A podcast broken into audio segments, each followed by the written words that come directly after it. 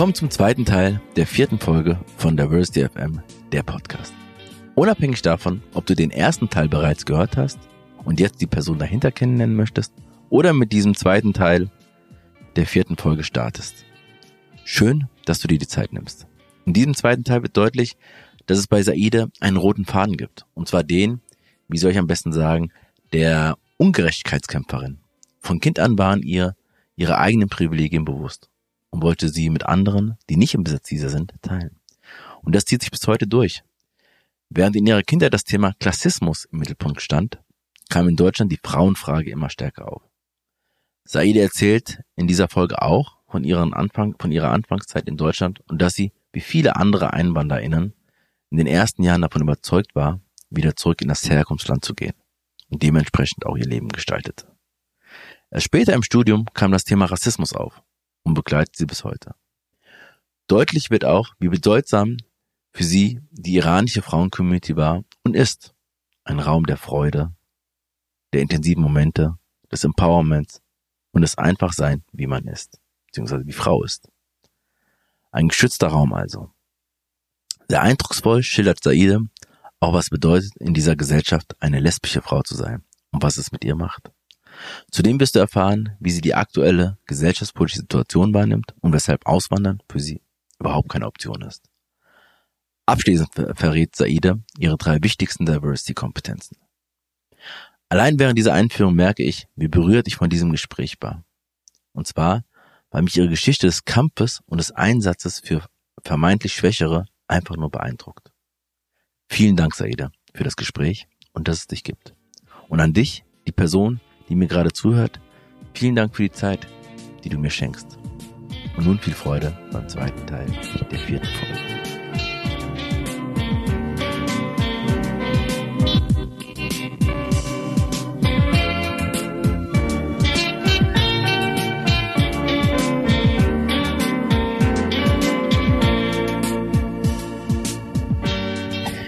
Vielen Dank, Saide, ähm, für die Einführung in den Verein. Das also, wir kennen uns ja auch schon lange und ich habe aber vieles noch gar nicht gewusst in dem Verein, in dem du schon so lange bist.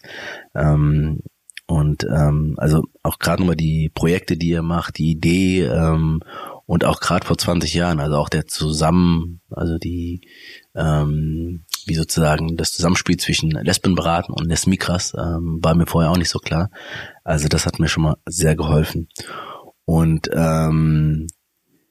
ich finde, das ist so eine unglaubliche Reise. Also sozusagen und eigentlich auch Pionierinnenarbeit, äh, muss man eigentlich so sagen, wenn man sieht, wie wenige äh, in dem Feld unterwegs sind oder welche Herausforderungen ihr auch gerade am Anfang hattet.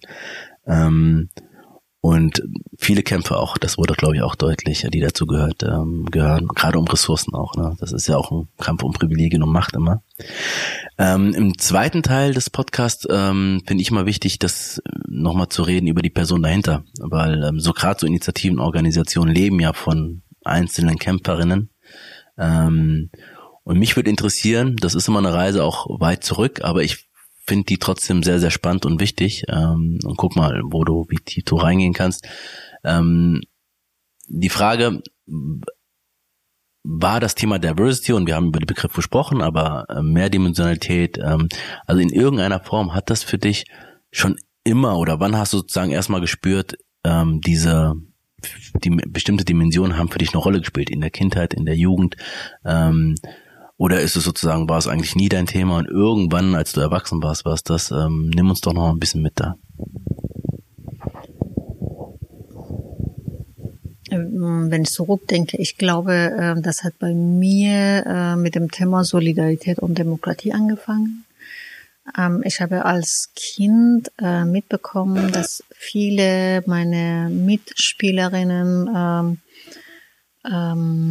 viel weniger Ressourcen haben als was ich hatte. Meine Familie war eine Mittelschichtfamilie. Wir waren nicht reich, aber äh, wir waren Mittelschicht. Wir haben schon Geld gehabt, eine Wohnung zu äh, mieten und äh, zur Schule zu gehen, uns Klamotten zu kaufen. Ein Auto hatten wir gehabt.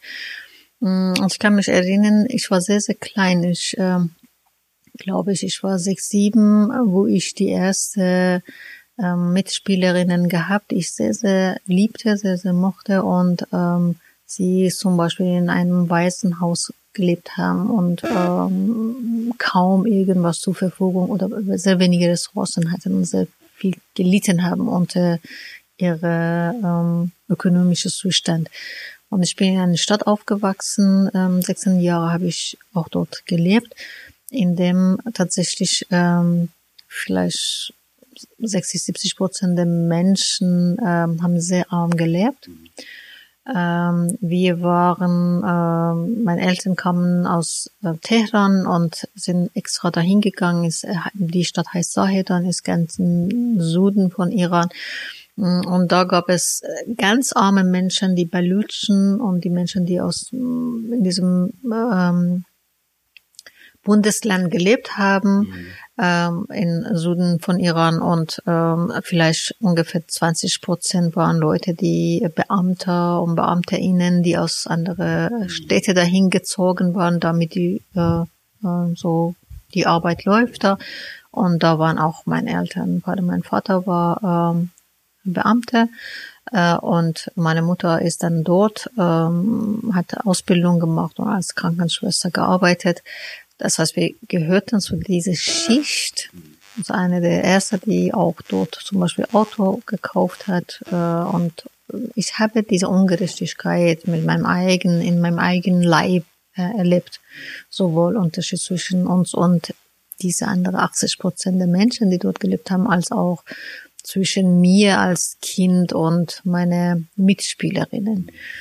Mm, da hat angefangen so ein Gefühl der Solidarität und ähm, ich kann mich erinnern, dass ähm, da war eher in Form von Hilfeleistung, dass ich nichts haben wollte, sondern alles äh, an meinen Freundinnen weitergegeben. Irgendwann meine Eltern haben aufgeholt, mir was zu kaufen und äh, so. Dann später war ähm, ähm, kam das Thema ähm, Politik und ähm, politische Gefangenen in ähm, so islamische Revolutionszeit 1979. Da gab es eher Thema ähm, Arbeiterklasse war wieder ein großes Thema, was dieses vielleicht altes Thema wieder ähm, erfrischt hat und ich war mm, äh, ich war auch in einem, seinem politische ähm, Partei bin ich richtig oder Gruppe bin ich richtig aktiv geworden. Ja, ich war ähm, 19 und dann ähm, ähm, und war auch in der Uni war sehr bin sehr aktiv geworden und dann war meine mein die Motivation war wieder Klassismus, Armut von Menschen, dass Menschen keine Macht haben, keine Freiheit haben und Solidarität mit politischen Gefangenen. Und ähm, Thema Frauen kam dann später dazu, als ich in Deutschland war. Ähm, hm. Das heißt, vorher hat das nicht wirklich eine Rolle für dich? Nein, gar nicht.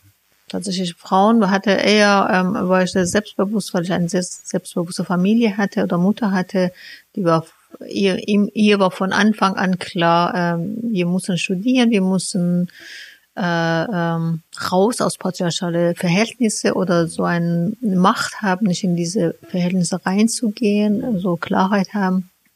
Mein Vater war sehr, sehr unterstützend und ähm, so da habe ich in der Familie gar nicht erlebt. Meine Mutter war eher diejenige, die alles äh, gemanagt hat damals und ähm, deswegen auch äh, bin so aufgewachsen und dachte, ja, Frauen haben alle Chancen wie Männer und äh, müssen nur machen, was sie, äh, die Wege, die vor ihren Füßen freigestellt worden ist, müssen sie gehen.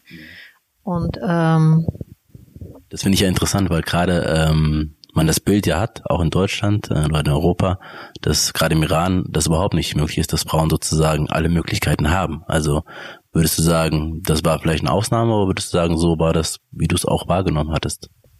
Das war eine Generation. Wir waren, wir gehörten zu einer bestimmten Generation, oder ich gehörte zu einer Generation von Töchter, von Eltern, die ähm, tatsächlich entweder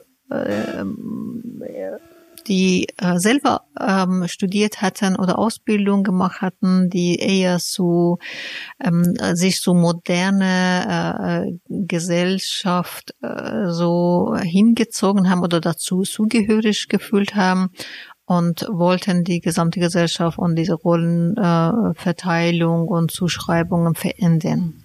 Das war für sie, äh, das war damals auch ähm, richtig ähm, die Idee oder auch Haltung, ohne Frauen klappt ja gar nicht. Und äh, dieses Land äh, hauptsächlich vielleicht muss dann Frauen retten. Äh, die Männer sind verdorben, sind Mitspiel mit mit ähm, äh, mit äh, ähm, Macher geworden. Und ähm, deswegen Frauen müssen richtig aktiv sein. Und wir sind in so einem in so einer Atmosphäre sowohl in der Schule als auch in der Uni, als auch ähm, in der Familie aufgewachsen. Und das ist eine Schicht, so eine, tatsächlich so eine Generation, die da aufgewachsen ist. Zum Beispiel bei mir zu Hause hat mein Vater immer gekocht. Er hat gearbeitet, gekocht und meine Mutter hat sich äh, auch um uns gekümmert, aber auch ist, hat äh, ihre Ausbildung gehabt, hat gearbeitet, hat ganz andere Verhältnisse, war da, war klar ähm, war von Anfang an verboten, dass mein Bruder äh, sagt, ich habe einen älteren Bruder und sagt, äh, was wir zu tun haben, war von Anfang an ganz klare äh, Regeln. Äh, ihr äh, bestimmt selber über eure Leben und äh, ihr geht voran und lasst niemand euch zurückhalten und versucht mal eure Ziele zu erreichen. Wenn du vielleicht da nochmal, das finde ich total spannend, ähm, wenn du da drauf schaust, also wie stark, wenn du jetzt nochmal auf dich schaust, ähm, das war so mit 18, 19 oder überhaupt in der Jugend, ähm, Familie, was die dir als Ressourcen gegeben hat, ähm, wie stark hat dir das auch geholfen, selbst in Deutschland? Also die Frage von, ähm, wir machen jetzt keine großen Unterscheidungen, wer was macht im Haushalt und so weiter. Ähm, zieht sich das immer noch so durch oder würdest du sagen, naja, irgendwann habe ich meine eigene Persönlichkeit entwickelt und das hat dann keine große Rolle mehr gespielt? Ähm, ich glaube, das hat auf jeden Fall eine große Rolle gespielt. In dem, mm, ich bin, äh, ich bin selbstbewusst aufgewachsen. Ich bin ohne Diskriminierung oder mit wenig Diskriminierung aufgewachsen. Ich bin mm, mit dem Blick, du kannst das, du schaffst das, wenn du willst. Und ähm, schau mal, was du willst, aufgewachsen und diese Haltung habe ich natürlich mitgenommen. Aber das andere, was auch, glaube ich, zu meine Ressourcen oder Privilegien gehört, ist eben, mm, dass ich dann studieren könnte. Ich konnte, ich habe Strukturen in meinem Leben gelernt, wie, wie ich mich strukturiere, wie ich mein Leben strukturiere, wie ich mein Ziel setze, wie ich mein Ziel erreiche, welche Methode kann ich verwenden, um mein Ziel zu erreichen. Und du brauchst das Ganze, wenn du in dieser Arbeit arbeitest. Und da wäre es die Arbeit tatsächlich, wenn ich mich und meine Kolleginnen sehe, als allererster musst du eine Analyse machen, in welcher Zustand oder welcher Situation bist du, dann sagen, äh, entscheiden, was willst du da verändern, Ziele setzen, Methoden entwickeln, wie du an deinem Ziele kommst und umsetzen. Und genau das hat von dort angefangen, ähm, ähm, dass ich in mir entwickelt habe oder mitgenommen habe. Das ist ähm, Privilegien, die ich mitgenommen habe. Und diese Privilegien ähm, natürlich hier ähm, hat mir immer mehr mein, meinen Weg oder mir geholfen hat, immer mehr meinen Weg zu finden, meinen Weg zu gehen, meinen Weg frei zu machen. Und ähm, ich weiß gar nicht, wann du dann nach Deutschland gekommen bist oder ähm, also war das dann auch, hast du das Thema gleich mitgenommen? Bist du direkt in diese Arbeit von Diversity und so weiter äh, reingekommen, ähm, Antidiskriminierungsarbeit, oder ähm, kam das erst später? Ich kam später, ich war erstmal 85, bin ich im Sommer hier angekommen und ähm, da ähm, habe ich mich äh, immer noch zugehörig gefühlt zu im Exil lebende IranerInnen. Das heißt, ich habe geguckt, wie kann ich ähm, die Menschen, die noch im Iran sind und kämpfen, noch unterstützen durch mein Wissen, durch Schreiben, durch Geld sammeln und dahin zu schicken, durch äh, ähm, ähm, mich vorbereiten, was, wenn da was sich verändert, dabei zu sein und mit mehr Ressourcen zurückzugehen.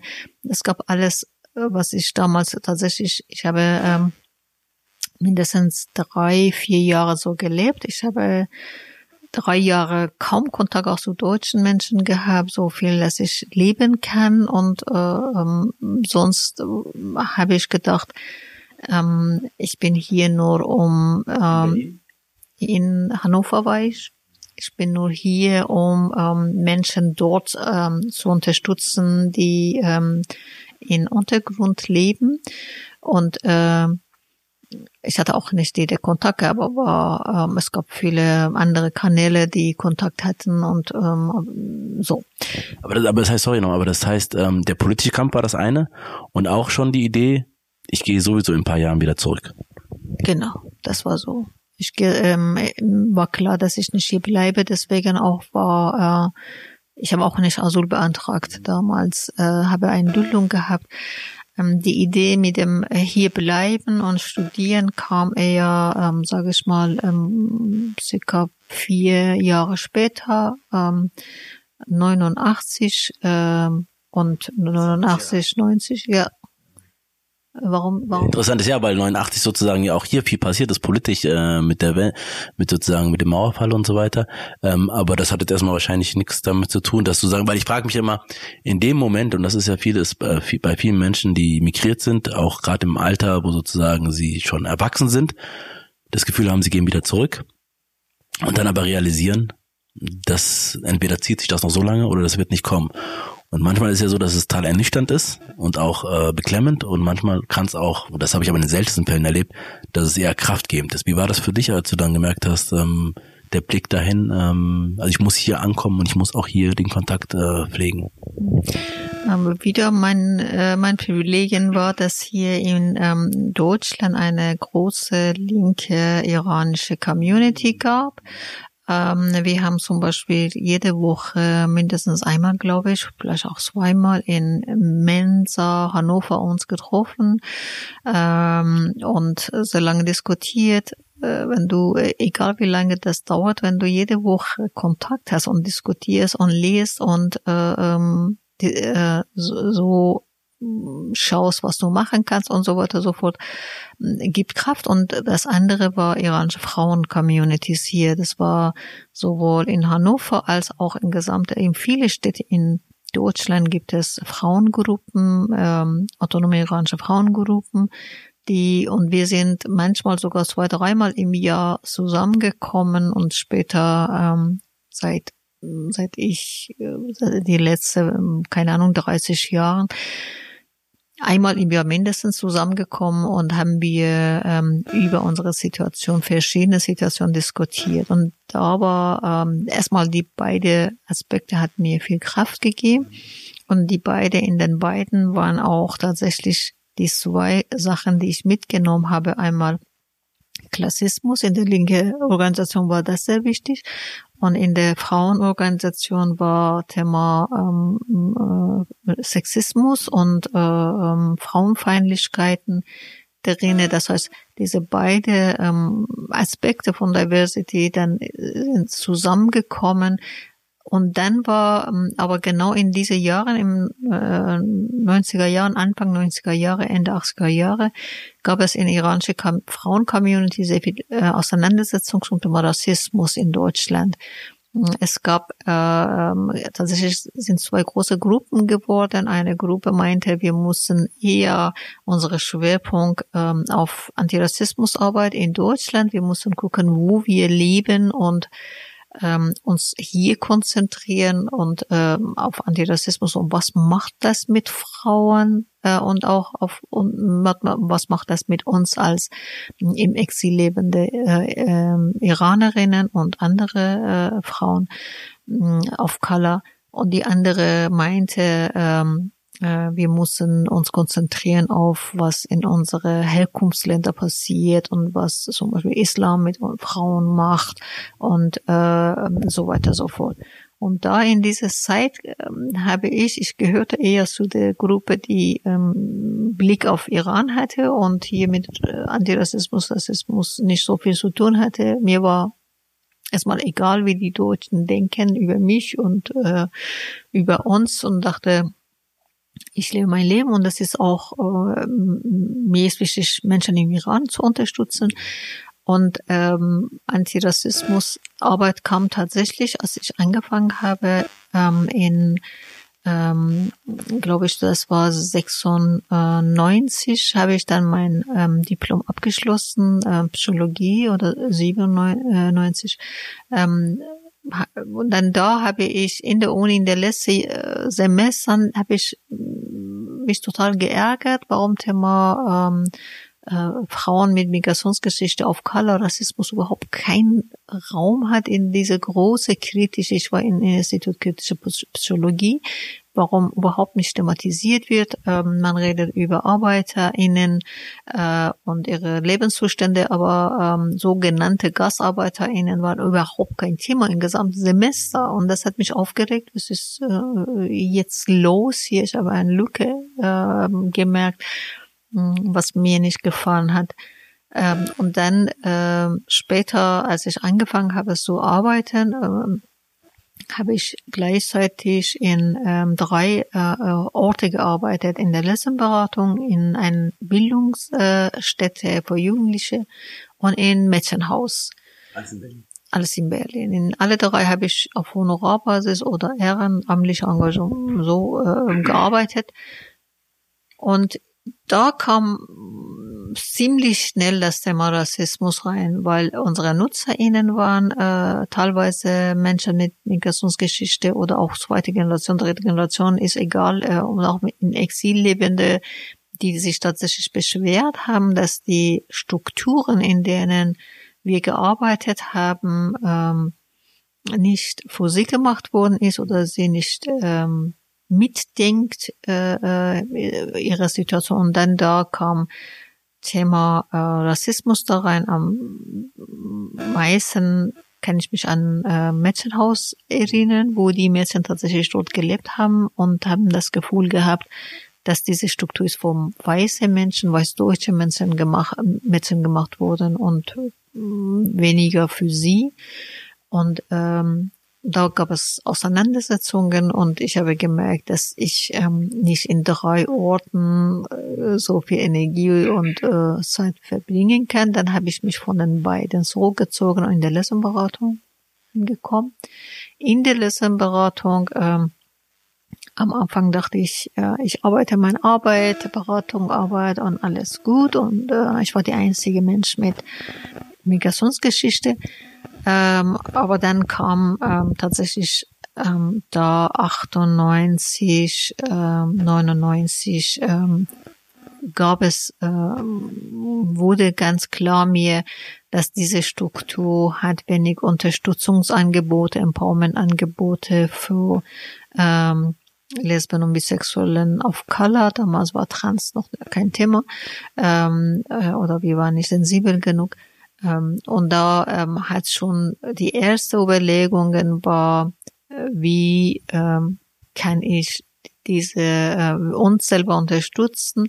Und ich habe auch viele persönliche wieder ähm, Geschichten gehört ähm, von sowohl Kolleginnen als auch Menschen, die uns besucht haben, die sehr ähm, sehr ähm, traurig waren. Diese waren, das hat mich wieder äh, tatsächlich zurückgebracht zu meiner Kindheit und dieser traurige Zustand von meiner äh, Mitspielerinnen, die wenig Ressourcen hatten, wenig Menschen sich um sie gekümmert haben, alle in ihrem Privilegien, Reichtum, Ressourcen gelebt haben und anderen ihnen ähm, total egal war. Und das war äh, äh, tatsächlich genau selbes Zustand. Ich hatte Kolleginnen äh, oder auch ähm, Menschen, die ich äh, tatsächlich total geliebt habe, äh, toll fand. Also richtig toll fand. Mm, und sie waren, äh, sie schilderten Situationen, wo sie so äh, ähm, Diskriminierungen erlebt haben, so ähm, ignoriert worden waren, so nicht ernst genommen worden waren, so nicht bedacht worden waren. Und das war ähm, diese emotionale äh, Verbindung zu dem Thema, dass es nicht so geht, überhaupt mit fachliche äh, äh, ähm, Zugang zum Thema, äh, hey Leute, wir sind jetzt hier eine Beratungsstelle, wenn möchten wir beraten und wenn möchten wir überhaupt unterstützen. Äh, ein Teil, Großteil, wichtiger Teil ähm, unserer Zielgruppe Menschen, unsere Mitmenschen fallen raus, werden ausgeschlossen. Jetzt müssen wir was machen. Da haben wir dann ähm, sind wir auf diese Idee gekommen, gekommen dass ein Arbeitsbereich gründen, die sich nur damit auseinandersetzen. Das ist nochmal total schön zu sehen. Und ich meine, das hast du ja in der ersten Phase auch schon beschrieben sozusagen. Genau da hat es angefangen, auch mit Les Migras. Ähm, und dann das, was wir 20 Jahre später ähm, äh, kennen und sehen, ähm, aber auch so dieses sozusagen äh, von vom von Iran äh, von vom Iran aus ähm, als Kind als Jugendliche und eigentlich durchgezogen, was ich jetzt raushöre, ist auch ähm, Wut auf die Umstände oder die Situation, ähm, die gerade da sind. Ähm, und dass du die Wut in der Regel zu, zu etwas ähm, ähm, umgeformt hast, ähm, äh, zu etwas nicht konstruktiv vielleicht, aber etwas, das lasse ich mir nicht gefallen, das lassen wir uns nicht gefallen, ich will das verändern. Ähm, und ich ich ich, kann, ich erinnere mich gerade an, wir haben ja zusammen die Ausbildung bei Eine Welt der Vielfalt gemacht und ich weiß nicht, ob du dich dran erinnerst, aber ich sehr sehr gut, weil das für mich schon ein entscheidender Moment war. Ähm, wir hatten diese Übung Circle Game und da geht es ja darum, dass sozusagen ähm, eine Gruppe im Kreis steht in der im Seminar ähm, und zwei, in der Regel zwei Personen draußen und ähm, so, man soll, äh, man hat Schwierigkeiten reinzukommen, Teil der Gruppe zu werden. Und wir beide waren das und wir kannten uns ja auch gar nicht so gut. Ähm, das war, glaube ich, am zweiten oder dritten Tag. Ähm, und wir hatten total unterschiedliche Strategien, also im Nachhinein würde ich mal sagen. Mich hat das total überfordert und auch ähm, ich war einfach nur ähm, ich stand da und war, ich wusste gar nicht, weil es hat mich an fies erinnert, in der Diskothek nicht reinzukommen und so weiter. Und jedes Mal schon wieder eine Abna. Ich komme nicht dazu, ich gehöre nicht dazu. Ähm, und du hast rumgewirbelt, du hast Lärm gemacht, du hast äh, viel Krach gemacht und so weiter. Aber ich konnte gar nicht, ich, ich, war physisch nicht, war nicht in der Lage mitzumachen, also dich zu unterstützen dabei und damit wir gemeinsam den Kampf da angehen. Und ähm, das also ist bei mir sehr sehr in Erinnerung äh, geblieben, weil das auch viel über mich ausgesagt hat, wie ich mit so ähm, mit Ausgrenzung auch umgehe. Ja, also in der Regel ziehe ich mich dann zurück und sage, das möchte ich dann auch gar nicht. Ähm, und du warst eher kämpferig. Würdest du sagen, diese kämpferische Natur und sagen, nee, wenn mich, wenn das, wenn das System das nicht mich reinlässt oder eine bestimmte Gruppe nicht reinlässt, dann, ähm, dann lasse ich mir das nicht gefallen, ich ziehe mich nicht zurück, sondern ich kämpfe erst recht. Würdest du sagen, das ist sozusagen ein ähm, wesentlicher Teil von deiner Persönlichkeit vielleicht auch? Ähm, Wahrscheinlich auf jeden Fall. ähm, ich glaube schon. Ähm, aber ich glaube, äh, das ist auch nicht so äh, leicht äh, immer so. Ähm, einerseits, wenn ich tatsächlich die, äh, diese ungerechte, ungerechte System außerhalb sehe, diese Kapitalismus, diese Rassismus, dieser Sexismus, ähm, und vielen Menschen auch auf der anderen Seite, die leiden da äh, und ich auch selber, da kommt mein Kraft und Power hoch. Und ich sage, wie du sagst, nee, nee, das lässt sich mir nicht gefallen. Ähm, da kämpfe ich. Ähm, und was andererseits ähm, leider nicht gelernt habe und genau in diese äh, Biografie, was ich gerade dir erzählt habe, fällt mir auch auf, dass es eine Rolle spielt, ist, dass, ähm, dass es sehr häufig die die, die Strukturen, die ausschließen, sind nicht externe Strukturen, sondern sind auch interne Strukturen. Das heißt, meine eigene Community, egal auch was ist meine eigene Community, ich habe mehrere Communities, ähm, iranische Frauen-Communities, of Color, Queer of Color Communities, auf der Arbeit. Hm, wenn die, die, wo ich mich total zugehörig fühle, ein Teil davon fühle, wenn dort äh, selbe Machtstrukturen sich bilden und selbe äh, äh, Ausschlussmechanismen, die sich bilden. Ähm, erstmal, äh, das macht mich total hilflos, machtlos und sprachlos. Ähm, da bin ich wie du, äh, die äh, raus, sich eher rauszieht und denkt, okay, ähm, ich muss da nicht kämpfen. Die sind, die sind meine Mitmenschen und die haben, brauchen ihre Energie woanders äh, zu verbringen, auch wenn ungerecht mir gegenüber sind, ähm, gehe ich weg und lasse ich den Raum für sie, was ähm, ähm, leider mir selber nicht gut tut ähm, und bleib auf jeden Fall hängen.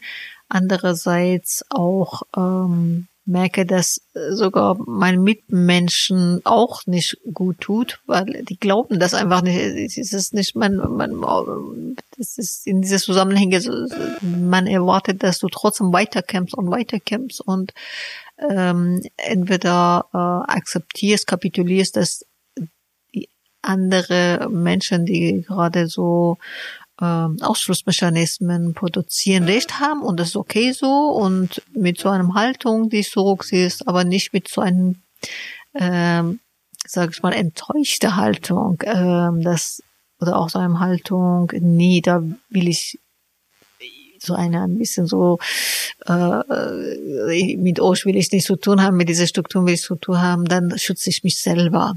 Äh, von deswegen ist es beides. Ich weiß nicht, wie es bei dir ist, vielleicht weil du hier aufgewachsen bist, es gibt es so ähnliche Sachen, aber ähm, das ist nicht so immer geradeaus. Ja, genau. Und ich glaube auch sozusagen, dass es immer Phasen gibt, wo man sagt, ich möchte jetzt kein, ich kann auch nicht, ich habe keine Kraft dafür und in anderen äh, Situationen dann wieder doch. Aber ich glaube, eins entscheidend nochmal, ähm, um auch den Weg nochmal, also was ich auch mitnehme und deswegen die Frage in die Richtung, diese ähm, iranische Frauen-Community, von der du berichtet hast ähm, und die auch dich, ich meine, ähm, du warst, äh, hast diese zwei Gruppen, ähm, die sozusagen eher ähm, nach ins Herkunftsland nochmal geschaut haben und die gesagt haben, nee, wir müssen hier vor Ort was tun. Ähm, also auch sehr ähm, Ideengeberinnen, finde ich, waren und auch dich äh, geformt haben, wahrscheinlich mit beeinflusst haben.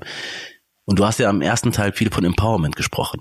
Ähm, für dich persönlich, wie, und ich weiß noch, dass du einmal, äh, ging um Termine fürs nächste Jahr und du hast gesagt, da habe ich einen ganz wichtigen Termin, der ist für mich zentral. Ähm, da sieht man vielleicht auch noch schon mal die Bedeutung, aber sag doch mal ein bisschen was dazu, äh, weil wir reden von Empowerment viel und so weiter, aber was heißt das eigentlich für dich und wie wichtig, wie zentral ist das für dich? Oder was hättest du, wenn du diese Gruppe nicht gehabt hättest hier in Deutschland, was hätte das für einen Unterschied gemacht? Ich glaube, äh, es wäre zumindest die ersten 10, 15 Jahre sehr schwierig gewesen, weil ähm, dann später hatte ich auch andere Kontakte, andere Möglichkeiten. Ähm, es ist immer noch mehr sehr wichtig. Ich gehe immer noch jedes Jahr dahin. Ähm, aber ich kann mir vorstellen, dass später, ähm, ja, aber in diese 15 Jahren ähm, waren äh, drei äh, ganze Tage äh, zusammen zu sein, gemeinsam zu lachen, gemeinsam zu weinen, gemeinsam um, über unsere ähm, Themen, die uns beschäftigen, diskutieren, gemeinsam tanzen, gemeinsam ähm, uns unterstützen und äh, toll finden und ähm, einfach zusammen sein und alles anderes, was außerhalb von diesem Raum ist, von diesem äh, Zusammenhang ist, erstmal vergessen, außer wenn das zu unseren Diskussionen gehörte. Das ist, es gibt diese ähm, auch, auch keine Ahnung, so ähm, so diese Herzlichkeit, die diese einfach da sein, diese äh, niemand irgendwas sich so rückhält, nicht, dass jemand beleidigt ist oder auch, äh, keine Ahnung, oder auch sich, ähm, dass man Angst hat, was zu sagen. Das ist alles nicht da. Und, sondern wir, wir streiten uns, äh, streiten uns total äh, hart und dann äh, äh, kriegen wir vielleicht zwei, drei neue Anregungen, gehen auseinander und halbe Stunde später nehmen wir uns in den Arm und trinken wir am Abend Bier zusammen miteinander und tanzen wir miteinander. Das ist diese intens intensive Momente äh, zu erleben und ähm, das war, ähm, das ist immer sehr Besonderes und gibt tatsächlich hm, sehr viel Kraft. Und natürlich, äh, solche Zusammenhänge, wie wenn wir zusammenkommen, sind wir 150, 120 wow. Frauen. Äh, und ähm, das ist auch nicht ganz so leicht. Kommen, es ist auch immer, sind Konflikte da, das ist so, aber da haben wir auch ein bisschen gelernt, wie wir damit umgehen. Konflikte. Ja. Total schön. Also äh, diesen geschützten Raum einmal, aber auch dieser natürliche Umgang miteinander, dass man nicht eine Schere im Kopf hat, sondern ähm, weiß nicht, ob das richtig ist, aber ich habe so ein bisschen so das Gefühl von Heimat und so weiter. Also so, dass ähm, ähm, also dass das Herz auch einfach äh, da richtig ist und das ist keine Kopfsache, sondern das ist eine Gefühlssache vor allem, ähm, wenn man in dieser Gruppe ist. Ähm, Bevor wir nochmal abschließend zu der aktuellen Situation kommen und ähm, zu Diversity-Kompetenzen, ähm, äh, vielleicht sind wir schon an der an dem Punkt, ähm, aber ich frage mich immer sozusagen, warum? Also frage ich mich selbst auch, oder ich finde die Frage eigentlich als eines der entscheidendsten und wichtigsten, warum macht man das? Warum machst du das? Warum ähm, beschäftigst du dich mit diesem Thema, ähm, das wir heute sozusagen schon die ganze Zeit besprochen hatten? Ähm, So, und was ist dein Warum eigentlich? Ich glaube, ähm, so spontan würde ich sagen, dass es diese ganz emotionale, tiefe, alte ähm, Erlebnisse und Gefühle von äh, Ungerechtigkeit und meine Privilegien. Bei mir ist ähm, tatsächlich ähm, sehr, äh, sehr, ähm, ähm, äh, sehr, wie heißt es, ähm, präsent das Thema Privilegien und meine Privilegien äh, und dass ich da ähm, was machen kann oder auch was zurückgeben kann muss, was ähm, durch äh, Privilegien meiner Familie ich bekommen habe und eigentlich äh, in gro im weiten Sinne von anderen weggenommen worden ist und mir gegeben worden ist. Ähm, es ist nicht gerecht verteilt worden zwischen allen. Mm, ich glaube, das ist kein Kopf äh, Idee oder Entscheidung, sondern tatsächlich durch das, was ich dir erzählt habe, diese ganz, ganz intensive ähm, 16 Jahre Leben in diesem Ort äh, und alles, was ich dort erlebt habe, ähm, spielt. Ich glaube, das ist das Wichtigste. Und ähm, kannst du noch, weil das finde ich schon wichtig, das ist mir jetzt ähm, auch die ganze Zeit war mir das schon wichtig, aber das, bevor wir ähm, zum letzten Part kommen, was bedeutet das eigentlich, weil wir haben jetzt auch gar nicht mehr drüber gesprochen, ähm, eigentlich ähm, für dich in dieser Gesellschaft, in, dem wir in der wir leben, ähm, ähm, eine lesbische Frau zu sein. Also was ist das sozusagen, weil viele ja sozusagen ja wissen, ja, ist alles cool, ist alles schön und es gehört dazu, ist Vielfalt und so weiter, aber ähm, keine Vorstellung haben auch, was das bedeutet in dieser Gesellschaft das sein. Was ist das? Du hast ein bisschen das angedeutet im ersten Teil, ähm, wo es auch um ähm, dies sozusagen mit, sozusagen mit schwulen Männern, mit weißen schwulen Männern und so weiter und die Rassismen, die es da auch gab. Ähm, aber was würdest du sagen in dieser Gesellschaft, was es bedeutet, unabhängig jetzt von deinem Job auch? Ähm, würde sagen, immer wieder Auseinandersetzung mit dem Thema äh, äh, Diskriminierung und Ausschlüsse, Auseinandersetzung mit dem Thema, äh, mit Themen wie äh, Vorurteile äh, und ähm, genau und dann auch ähm, Thema ähm, wie schon, wie schon, dass ich meinen Weg gefunden habe, wie schon, dass ich meine Familie habe, wie schon, dass ich meine Freundin habe. Es ist äh, diese, diese, diese gesellschaftliche äh, Situation, das, das kratzt an dir und das kratzt an deine Beziehung und das kratzt an deine Familie. Das ist die ganze Zeit und ich glaube, das macht auch was kaputt, so dass du mh, richtig äh, ich, diese Selbstverständlichkeit mit einem Mann zusammen zu sein, musst du darum kämpfen, damit du das richtig hast, dass du deine Freundin äh, liebst und mit niemand anderen in eine Beziehung äh, anfangen möchte, auf keinen Fall.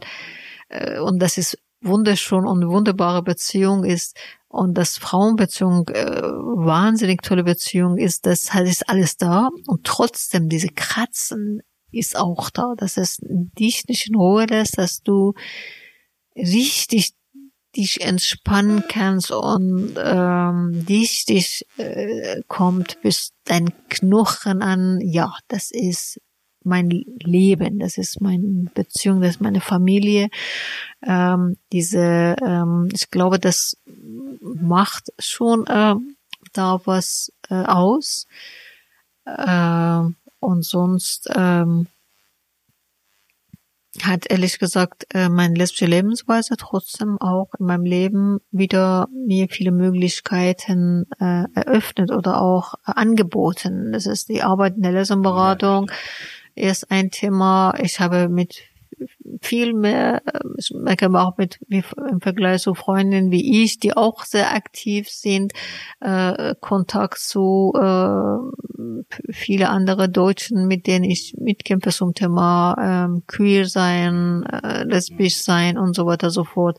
Viele Diskussionen habe ich durch äh, Thema Intersektionalität mitbekommen und die meisten ähm, Leute, die sich damit auseinandersetzen, sind lesbische Frauen, deswegen auch äh, habe ich Zugang kenne viele Personen nicht und ähm, deswegen, die sind alle auch äh, Chancen, die ich bekommen habe äh, durch mein äh, lesbische ähm, Lebensweise. Deswegen ist auf jeden Fall sehr präsent in alle Richtungen. Ich finde es beeindruckend, wie du auch vorher mit der Frage von Privilegien Tabby hat in der dritten Folge auch äh, drüber gesprochen, wie wichtig es und das der erste und wichtigste Schritt, Schritt aus ihrer Sicht ist, sich mit den eigenen Privilegien auseinanderzusetzen. Hast du jetzt auch nochmal besprochen und dass du sagst, auch aus den, aus der Diskriminierungserfahrung auch sozusagen wertvolle Momente und Erfahrungen auch sammelst ähm, und auch ähm, ja auch hast.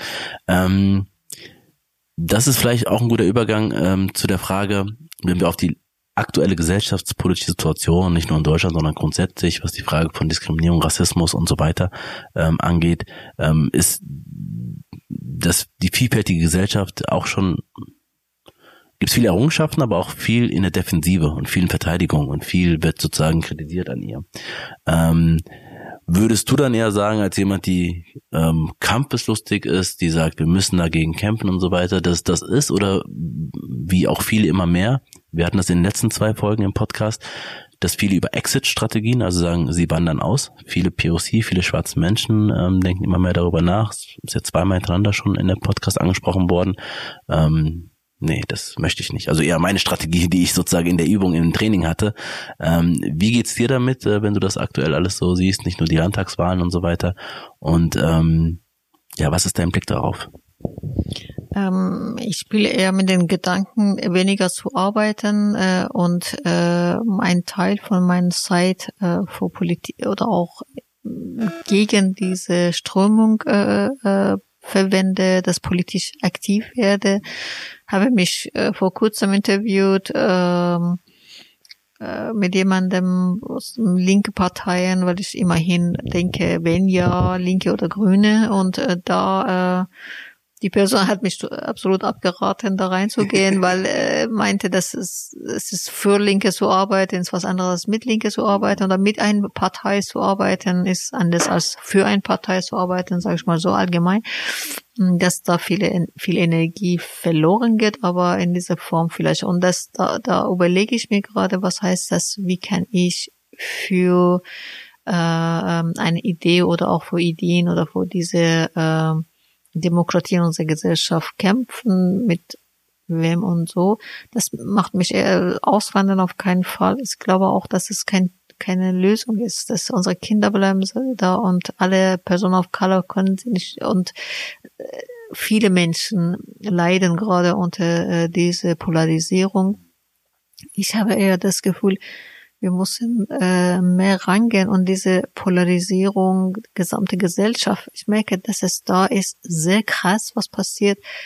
Aber ähm, was ich erlebe, sogar in meine kleine Arbeitsstelle, dass Polarisierung überall reinkommt und Menschen ganz schnell sich polarisieren lassen und polarisieren und gibt es Bilder von Feind, Freund und in so einem schnelle, äh, so schnell werden solche Bilder gebildet und wenn wir damit uns nicht auseinandersetzen, diese Mechanismen nicht auseinander äh, so analysieren und damit uns beschäftigen und nicht nur uns, sondern große Gesellschaft, große breite Gesellschaft äh, beschäftigen, ähm, passiert nicht. Und deswegen eher denke ich daran, wie kann ich mir Zeit schaffen und ähm, ähm, in diese drei Richtungen. Einer, dass ich selber politisch aktiver werde, dass ich einen Tag in der Woche, habe ich gedacht, ähm, soll ich hinbekommen,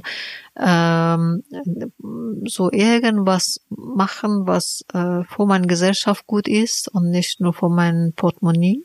Und äh, zweites habe ich gedacht, vielleicht muss man auch ähm, neben diesen Aktionen etwas so machen, auch ähm, sich analytisch damit auseinandersetzen und versuchen, Menschen nachdenklich machen und Menschen zu denken zu bringen und reden, äh, wie können wir, das Problem ist, dass ähm, demokratische Kräfte oder auch ähm, alternative Kräfte sind nicht wenig, aber die sind so zerstritten miteinander und sind so unkonzentriert und so wenig arbeiten, dass ich mich damit beschäftige, zumindest für mich Klarheit bekomme, weil damit ich selber nicht unglücklich bin und unzufrieden bin, was konnte unterstützen, dass zumindest in den Zusammenhängen, wo ich bin, ähm, dass sowas entweder nicht passiert oder wenn passiert, dass wir Weitsichtigkeit äh, haben, äh, damit anderes umzugehen als zu polarisieren. Die sind eher meine Strategien gegenüber dieser Situation. Ja, finde ich auch nochmal sehr ähm, ja, nachdenkenswert, auch nochmal zu überlegen, wie geht man unterschiedlich damit um. Das ist wahrscheinlich phasenweise auch unterschiedlich, weil das macht, du hast vorhin von Kratzen gesprochen. Die Situation kratzt auch an, an vielen, an alle eigentlich. Äh, man merkt das, dass die Spannung auch da stärker ist. Ähm, und aber das finde ich nochmal auch äh, ähm, dass du sozusagen für dich Entscheidungen treffen, getroffen hast, äh, wie du auch dein Leben sozusagen nochmal auch, was das, was Politik angeht und so weiter, nochmal anders ausgerichtet hast. Ähm, was auch nochmal deutlich macht wahrscheinlich, dass wir nicht einfach so weitermachen können und dass das wirklich auch eine ernste Situation ist, die noch zu was anderem führen kann. Vor fünf Jahren konnten wir uns das ja auch noch nicht so vorstellen, dass es so passiert. Die Abschlussfrage ist, ähm, du bist ja auch Diversity-Trainerin, du hast ganz viele Ident äh, Identitäten in dir, wie wir alle, ähm, aber auch als ähm, Trainerin, die sich mit Diversity aus, äh, auseinandersetzt und auch äh, vermittelt. Ähm, von all den Diversity-Kompetenzen, die du kennst, die wir kennen, ähm, was sind deine persönlichen, wo du sagst, gerade in diesen Zeiten, oder schon immer hat die das eigentlich, äh, das sind die entscheidenden Diversity-Kompetenzen. Ähm, weil wenn ich jetzt überlege, okay, mit Diversity ist so viel und wo setze ich an, zu überlegen, okay, die eine, zwei, drei Kompetenzen, die sind sehr entscheidend für dich zumindest gewesen. Welche waren das? Mm. Ähm, eines ist Selbstreflexion. Das finde ich sehr wichtig für Menschen, die die Arbeit machen, auch für mich. Ähm, zweitens ist es ähm, tatsächlich äh, mehrdimensional denken und handeln das ist äh, auch sich eineignen, so eine, so eine Haltung und so eine, ähm, so ein bisschen, so eine Auseinandersetzung, was es nicht so ist, dass wir sagen, ja, ich bin und ich bin. Man muss echt ähm, sich aneignen. Und ähm, vielleicht was ich mir auch wünsche, kritisch, ähm, aber wohlwollend mit schwierigen Situationen umgehen, ähm, damit ähm, Polarisierung nicht stattfindet. Ja, schön. Ich finde passend zu überhaupt dieser ganzen Folge kritisch, aber wohlwollend, ähm, damit die Polarisierung nicht weiter zunimmt. Ich finde ähm, das Teil entscheidend, weil wir auch immer wieder in Räume sind, oder so ein Diversity-Training im besten Fall ist so ein Raum, wo wir miteinander auch streiten, kritisieren und unterschiedliche Positionen haben, aber doch auf eine wohlwollende Art. Und das ist ähm, nicht, es ist bei Linken manchmal, du hast es sagen, nicht Fokussierung, Konzentriertheit, aber auch in der Antidiskriminierungsarbeit gibt es ja dann, dass man sich mehr auf die Unterschiede als auf die Gemeinsamkeiten versteckt. Vielen, vielen, vielen Dank. Ich habe so viel gelernt. Ich meine, ich lerne bei jeder Folge, aber diesmal war es nochmal sehr speziell weil ich unbedingt schon immer wissen wollte, was machst du eigentlich, wenn du nicht mit mir oder überhaupt äh, bei einer mit der FIFA Trainings machst, ähm, wo du überhaupt deine ganze Energie auch reinsteckt. Und ich habe so viel gelernt davon, ähm, auch nochmal, weil Diversity ist ja so breit, dass es auch vielleicht kann eine Kritik sein ähm, und in bestimmten ähm, Dimensionen ist man nicht drin. Ähm, und das bin ich nicht in dieser Dimension. Und da habe ich total viel gelernt, auch über die Lebensrealitäten ja, äh, von lesbischen Frauen und äh, schwarzen POC-Frauen. Ähm, das war total für mich nochmal sehr bereichernd. Aber auch dein Werdegang. Also es ist interessant, dass man sich schon über lange Zeit kennt, aber so, von daher ist das äh, persönlich auch für mich schon sehr bereichernd und ich glaube auch für viele andere, weil ich finde, vor allem steckt da viel, viel Kraft drin und viel Erfahrung drin.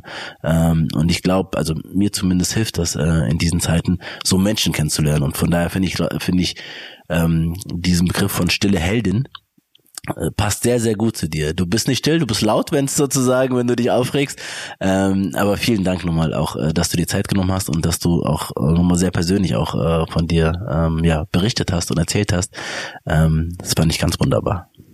Danke, Fusum. Ich habe auch sehr viel gelernt. Es ist sowohl wieder Selbstreflexion als auch durch deine Frage und Anregungen du reingebracht hast. Und danke, dass du sowas machst. Ich bin sehr gespannt. Dankeschön. Danke dir.